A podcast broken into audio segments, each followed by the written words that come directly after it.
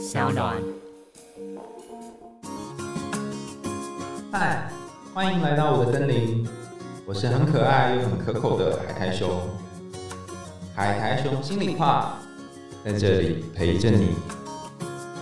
大家好，欢迎回到海苔熊心里话，我是海苔熊。今天的来宾是说说心里话的安，跟大家打招呼吧。Hello，我是说说心里话的安，我又来啦。我们上次谈的是钟楼怪人，是你最喜欢的故事。今天要谈你不是那么喜欢的故事，叫《动物农庄》。为什么会特别提这个故事啊？我这对不喜欢故事想了好久，我就想不到，没有那么喜欢的啦，应该这么说。对。然后我那时候就直觉想到一个我觉得好像不喜欢的，我就闪过《动物农庄》，后来再去看一次，看完我还是觉得毛骨悚然，我就觉得我真的好不喜欢它。我们先不要爆雷好了，然后让我们感觉一下这个故事，然后等一下看看你是不是跟安一样不喜欢这个故事。《动物农庄》这个故事的作者呢是英国的作家，叫做乔治·欧威尔。那它是一九四五年八月的时候出版的一本书，它在反映着一九一七年俄国革命一直到踏入史达林时期的一些历史事件。虽然欧威尔是一位民主社会主义者，但他对史达林保持着批判的态度，所以他自己说《动物农庄》是一个讽刺史达林的故事。那我们先把讽刺史达林的故事先放旁边，我们先用一个单纯听故事的角度来感觉一下这个故事他想要说的是什么，或者是它反映到你的生命当中是有些什么相关的课题。你可以找一个舒适的地方坐下来，调整你的呼吸。我来说说这个故事的简短版本。曼诺农庄的主人琼斯先生很不会管理农场，非常不负责任。在某天夜里，一头老公猪，就是公的猪，然后很老，它叫老梅杰，号召动物来推翻人类，并且教会动物们革命的意义。在一段时间之后，老梅杰过世了。他有两头年轻的猪，叫做雪球跟拿破仑，他们成了动物们的领袖。成功把农庄主人琼斯先生赶走，并且颁布动物主义七戒。七戒就是那个戒律的戒，其中最重要的一条是所有的动物一律平等。于是，在雪球跟拿破仑的营运之下，农庄开始和平的时期。隔了一段时间之后呢，琼斯先生和他的手下尝试夺回农庄，但是动物们在这场人类的战役当中获得胜利，并且利用计谋打败人类。那雪球因为他用一些计谋打败人类，所以他支持者暴增。可是拿破仑却透过他养的一只狗赶走雪球，并且宣布他自己是一个领导人。于是，在拿破仑管理下的农庄呢，出现许多不合理的情况。但其他动物们一开始还是相信拿破仑的管理会比琼斯先生还要好。但渐渐的，拿破仑开始杀死那些和他意见不相同的动物，甚至假装要送战役中受伤的动物去医治，实际上是要把它们送到屠宰场卖掉，然后换酒来喝。最后，这些猪哈，就是那个拿破仑越来越像人，他们开始直立行走，手持鞭子，身穿衣服。最早设立的法律也从所有动物一律平等变成所有动物一律平等，但有一些动物比其他动物更加平等。甚至他和其他农庄的人类主人也成为朋友。这时，动物们看着这个猪，再看看人类，他们无法意识到哪边是人，哪边是猪了。好，这个故事你觉得毛骨悚然点在哪里？好毛骨悚然，好可怕、你 知道，就是之前呃有个古人说过一句话，他就说人类唯一从历史上学到的教训，就是人类永远不会从历史上学到教训。你不觉得很可怕吗？你的意思是说，他好像又重到某种复辙吗？对啊，就是一个轮回，而且是一个很可怕的集权的轮回。有一句话叫做什么“权力使人腐败”呢？然后绝对权力使人绝对腐败，所以他应该是获得某种权利，所以腐败变成某种猪，是吗？呃，应该是好可怕哦。最后真的超讽刺的，有些动物比其他动物更加平等，哇！觉得他们一开始想要的就是一个动物平等的社会，可是没想到他们又制造出另外一种阶级制度。嗯，而且其实后面的动物就开始合理化，就觉得说，哎、明明就已经重蹈覆辙，可是他们却觉得这是还是比一开始好，可是明明是一样的。一样点在哪里？被拿破仑集权统治啦，他们几乎已经跟人类统治的时期下一样的被压榨，然后一样被奴役，甚至也有很明显的阶级区分。但是他们就觉得，哎、我们现在这样还是比之前好，他们不会发现，其实已经完全重蹈之前的覆辙。就是这种合理化让我觉得很可怕，感觉脑袋都被洗光了这样。哎，其实因为我刚刚讲是大概的状况嘛，整本书很厚，所以我是从你这边大约知道这本书讲的内容。所以这些动物们，他们具体要做哪些奴役的内容啊？后来就是拿破仑的管辖下，就那只猪的管辖下面，它有一些比较亲信的。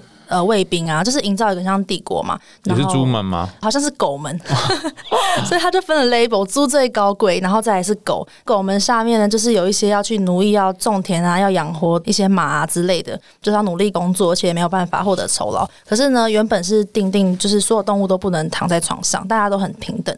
可是后来那些猪都躺在床上。动物们就想说，嗯，不是说不能躺在床上吗？就去看一下法律，上面写说不能躺在有被单的床上，就是他们被加了一个 with sheet，就是加了不能躺在床上，然后有被单，所以他们就没有发现，他们想说，哦，原来是我们记错了。后来又发现，就是原本呃拿破仑开始杀其他动物的时候，他们想说，哎，不是说好动物不能杀其他动物吗？这不是我们七戒之一吗？他们就又回去看那个法律，法律上就写说，哦，不能。平白无故的杀其他动物，嗯，就是他都自己定了一些其他的规则，嗯，但那些动物就是哦，原来是我记错了，都服从于这个之下，然后我就觉得天哪，好可怕哦。那拿破仑他享有什么特权吗？拿破仑就是想怎样就怎样，他制定法律，他修改法律，他可以决定谁是。比较高的位置，谁是比较低的位置？谁要做奴役？然后有一只马，好像忘记那只马叫什么名字，它是最努力工作的马。后来就是有一段是从事，他们又派人回来要夺回权力，他们就是去打仗，然后那只马还因仗受伤。拿破仑就跟大家说，他把那只马拿去送到医院，得到最好的治疗，让他退休。可其实他是把那只马送到屠宰场，然后去换酒。那为什么要做这件事？哦，因为他不想让他变成英雄。哦，这也有可能，我没有想过这个方向，但我只是想说，他可能就是利用完人就丢，这样就过河拆桥。哇，好可怕啊！啊，雪球后来怎么了？哦，雪球好像就被拿破仑赶走，所以他是一开始发号革命，感觉是最有可能变成下一个领导人的人。对，然后后来就被拿破仑主宰，就变成那样。这是一个可怕的故事。对啊，所以你那个无缘无故或不得无故这件事情，你觉得是拿破仑后来加上去的？对他们后来加上去的。只是动物们，他就自己说服自己说啊，没有啦，我记错了这样。嗯，这个人民真是很好糊弄呢，就是很控制啊。就是那个合理化的过程，好像就是慢慢慢慢被侵蚀，但却不知道这件事情。那我在想说，你会特别记得这个故事，或者是你稍微想到不喜欢的故事，你就想到这个，是你过去有被经过什么独裁或者是控制的经验吗？我觉得有诶，我觉得我对权威好像有很大的 issue。怎么说？我觉得我现在想得到的是。就是我爸妈也是比较强势的那种类型啊。再来就是到学校的时候，老师也都是就不像现在老师这么和善，怕家长。老师就是有时候会体罚你，老师说是就是，不是就不是。然后有一次我我记得我好像很认真在上课，然后我就觉得我可能眼睛看起来很无神吧，或怎么样，但我就是认真在上课。然后老师就说，他就把我点起来，他就说：“哎，陶然你站起来。”然后我说：“怎么？”他就说。你的眼神都在发呆，你都在放空了，我早就一眼看穿了什么的。你给我到后面就面壁罚站什么的，然后我那时候就觉得现在是怎么样？这真的是在我童年里面留下一个创伤。所以你是被误会，但是你也没有办法说出你内心真正的声音。对啊，老师很强势，老师就是很大的权威，我就觉得我没有，可是好像也不能反抗这样子。嗯，然后那时候就是有一种好像权威凌驾于你所有的权利之上，你没有办法说点什么。你有曾经把你的感觉讲出来的经验吗？面对权威，可能会偏向是在职场过程中，就是一再的练习吧。我可能就是很不习惯误会，然后要澄清自己。就是老板其实也是一个很明显的权威嘛。嗯。当老板做一些哎，我觉得不太合理的事情的时候，我我要练习很多次，我可能要在私底下练习很多次。要对镜子吗？对，我可能 我可能要讲给很多人听，然后说，哎，你觉得我这样讲可不可以？明明就是一件超小的事情，我就觉得我超有障碍的。我练习完之后，我可能就真的就是鼓起十足的勇气，然后去反映说刚刚那个部分，我觉得怎么样怎么样这样子。嗯。经历了职场好几次之后，就慢慢要去练习的一个过程。那你革命有成功吗？我不知道怎么样算成功哎，就是你讲了之后，对方真的有听进去吗？还是你依然被某个权威给奴役？我觉得还在过程中，就是我觉得他有好的结果，就是是一个正增强，可是还没有。我觉得可能要等到完全没有权威这个 issue，这才可以完全结束。还是你光是讲出来，其实对你来讲都是一个成功？嗯，也可以这样解读。对以前的我来说，可能很难说出口吧，把自己的声音讲出来。在你爸妈的这个。统治之下，讲出一些自己的想法被处罚吗？可能会有一个很大的革命的过程哦。如果是以我爸妈来说的话，其实我觉得我现在某方面来说算是有革命成功了。哈，你家被你革命成功？对，怎么革命？因为我是独生女嘛，然后所以他们有时候就会管蛮多。小时候长大之后，我就是慢慢一点点、一点点去争取自由，很交男朋友啦，然后我就会有时候想去外面过夜啊，或是跟朋友出去玩，想过来外面过夜啊。然后一开始也是。经历一个完全不可能的历程，然后我后来就是一直争取，一直争取，或者是去一些比较远一点的国家，先从比较近的地方开始，然后我就说，哎，我想要去那边玩。后来慢慢的，他们就发现我已经像一条脱缰的野马，然后他们就发现管不动我，然后而且再加上经济独立之后，就更难管束。你你怎你怎么革命成功的？因为我猜猜，可能很多听众是无法革命成功的。我我觉得我有点叛逆，因为我的叛逆意识很强吧。我觉得很多人真的很想要当那个乖小孩，然后那个乖小孩的形象太坚固了，没有办法拿掉。可是我叛逆小孩的形象也很坚固，所以我那个叛逆小孩会一直觉得我不管，我就是要自由啊，为自由奋斗。我最近还要搬出去住，然后我就觉得我要获得身心灵的自由。所以你心中的那个叛逆的小孩，或是那个革命的猪，就是跑出来之后，你就有机会可以去脱离这个琼斯的管辖。是真的，就是一点一点的历程呢，就是可能要，就是要让他们知道说你这样做。并不影响到你们的爱，或是你们的感情。嗯，你想要争取自由，可能只是因为你想要多一点空间。可是这个跟爱不爱是两件事情。因为我觉得有时候爸妈好像会把这连在一起，就会觉得，哎，我女儿她不是房间我都可以随便进的吗？为什么现在要锁起来之类的？或是她以前不都是觉得在家好好的，为什么要离开家？是我们给她不好的东西吗之类的？可是就是可能其实不是。也许我发现我在外面更可以专心的工作，或是我觉得空间就让我觉得更舒适。我就是更喜欢可能偶尔回家跟他们。聚一聚，我会更珍惜这样的相处。我觉得好像要善意解读对方。嗯，我这样做其实也是为了我们的关系好，他也是为了我自己好，并不是要破坏关系。这样，你的意思是说，给对方一点善意，对方才会比较善意的解读你？我觉得好像清楚的表达一下自己的需求跟自己的。你真的有跟你爸妈说什么？我这样不是因为不爱你，这讲得出口哦。很久以前要搬出去住的时候，我妈就超生气的，她就说：“为什么要搬出去住？怎样？我们家是亏待你吗？” 然后我就觉得你怎么会解读成这样？就是我觉得我要搬出去，为什么一定是你对我不好？我那时候还蛮惊讶，我就说没有啊，我其实就只是想要自己的空间啊。然后我觉得我想要经历独立的生活啊，这样子。然后他要听懂哦。他听不懂，那所以你就变成革命吗？还是什么？我觉得也要有一些他们可以理解的理由啊。最近就是因为我也要回学校啊，就说这样通勤很远啊，什么之类，就是用一个比较合理的借口去搪塞，然后也加上我用我自己的钱，他们可能也觉得没有什么理由反驳吧。哦，可能一开始家人并不一定能够接受，我觉得他们可能是情绪上不能接受吧，就觉得说。好像女儿要离家了，或是可以放爱的地方不见了的感觉，所以他们需要一些外在的理由来说，哦，不是因为他不爱我，是因为一些种种其他原因，他们也需要一些其他借口。嗯，然后再加上你可以自己独立管理自己的生活，自己经济独立之后，他们就会觉得说，好吧，那你就去试试看。嗯，你刚讲这个故事，我想到。我刚好跟你相反，我是搬出去住一段时间之后又搬回家的原因，是因为我家人身体不是很好，我要回来照顾他们。那我爸因为他身体不太好，所以我就会有些时候会待在家里面陪他。可是就像你说，我想要自己的空间，所以我就在我家楼顶盖了一个工作室。就是我可以在那边工作，但是我也有一些时间会想要陪我爸。然后每天晚上就是我会去工作室睡觉，因为我一边做一些工作，然后就在那边睡比较方便嘛。但我爸就会跟我说：“你就在楼下睡，你不要上去。”这样他就跟我讲说：“你要叫我在楼下睡。”这样我就说：“可是我想我自己空间，而且我要录音或什么的，这样比较方便。”我爸就一脸悻悻然一样的，嗯，这样。然后我有一次就跟我爸说，因为在这边的话，你要看电视，然后我不想要影响到你看电视。可我录音的话很安静，或是我需要一些自己的空间。他就笑笑的，然后也就没有讲话。那我就知道说，其实他好像某种程度上面可以接受，说我不一定要待在家里面才好。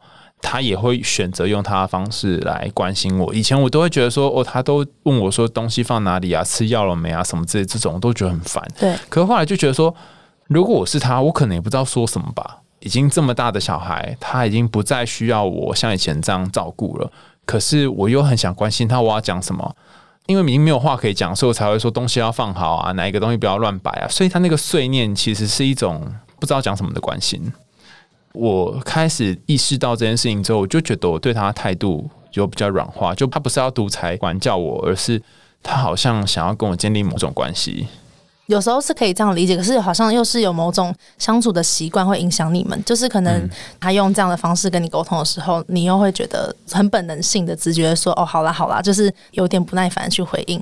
虽然理智上也知道说，哦，也许他是用这样的方式关心你。可是有时候就会觉得，可是我可能就是不太喜欢你这样的关心啊。就是我有时候会跟你们分享生活的事，为什么你就不能依照生活的事情来回应我？我觉得像你这样可以善意理解，或是真的可以接收到这样讯息，真的蛮厉害的。没有没有没有，善意理解不代表能够好的回应啊。我常常也会觉得很烦啊，就是我也会常常说你这种好了好了好了 的路线，我觉得有点像是这个动物农庄里面那些动物，诶，就是它长期已经在某一种形式的管教底下。变成了某一种形状，他们就会开始相信那个法律是自己看错，所以我可能就会相信说，我爸这样做就是很烦。我就算理智上面知道说不是这样，他不是很烦，他只是想关心我。我知道这件事，可是我心中还是有那个很烦的情绪。就像动物，他们会说理智上觉得好像哪里怪怪的，可是他们还是会说服自己说，哦，可能是我看错了吧。我觉得很难诶，很难从过去的这个剧本当中毕业。嗯，对啊，好像就会变成这个习惯一直影响着你，就会还是影响到相处。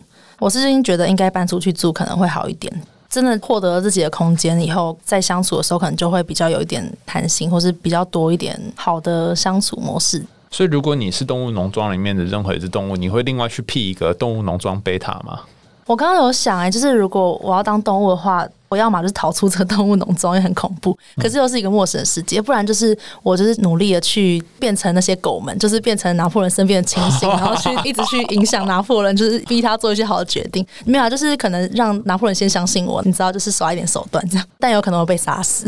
而且你变成狗，说不定你那时候就获得了一些权利，我就变既得利益者，然后就也腐败了。对对对，有可能啊。对，而且如果你要离开农庄的话，你要自己走。你不会找一群跟你呃，对我会有找人一起走啊。我觉得我可能不会自己走，太孤独了。我之前有遇过一些人，他们就是从动物农庄当中要离开的人，他们就会说他们要离开家人，但是很困难，因为又放不下家人，然后有很多的纠结。那第一个，通常我都会跟他们说，你可以尝试先做经济独立这件事。第二件事情是，如果你要走的话，你可以带。一些人陪你一起走，比方说，如果你家里面有兄弟姐妹，看你们要不要两个一起搬出去住，或者是你有养宠物的话，你要不带你家的宠物一起走，就是不会是你一个人，因为你长期已经习惯那个被独裁统治 或者被某种腐败给管制的生活。如果要你突然出去过另外一种生活，你可能会不习惯。所以你要找一些东西当这个过渡期。嗯，我觉得要么就是找一个原先生活的人事物当过渡期，或者是从一个小的尝试开始。像可能我大学的时候就有一个学期是住在外面，可能从一个短时间然后变成一个长时间，我觉得好像都可以是一些过渡期。哦，所以现在再搬出去对你来讲并不会那么困难。嗯，我觉得应该不会，自己有。在国外短期生活过，然后就会觉得哦，原来经历这样的世界是这样，面临想象跟现实的结合吧。就自己其实可以自己生活这样，嗯，就不会觉得好像自己生活是很困难的事。嗯，所以如果你现在还是跟家人一起住，然后。在某一种琼斯或是某一种拿破仑的掌控之下，或许你可以尝试有一段时间去别的地方住住看，可能是三天五天也好，自己生活看看。嗯，如果你可以活的话，那或许你自己搬出去住也可以活。对，好，那今天动物农庄的故事就为大家解析到这里。下一次我们会一样回复一封海苔熊信箱，是由一个曾经受到霸凌的朋友叫做云所写来的信箱。那我们一样会请安跟我们一起来回复。我们下次见喽，拜拜，拜拜。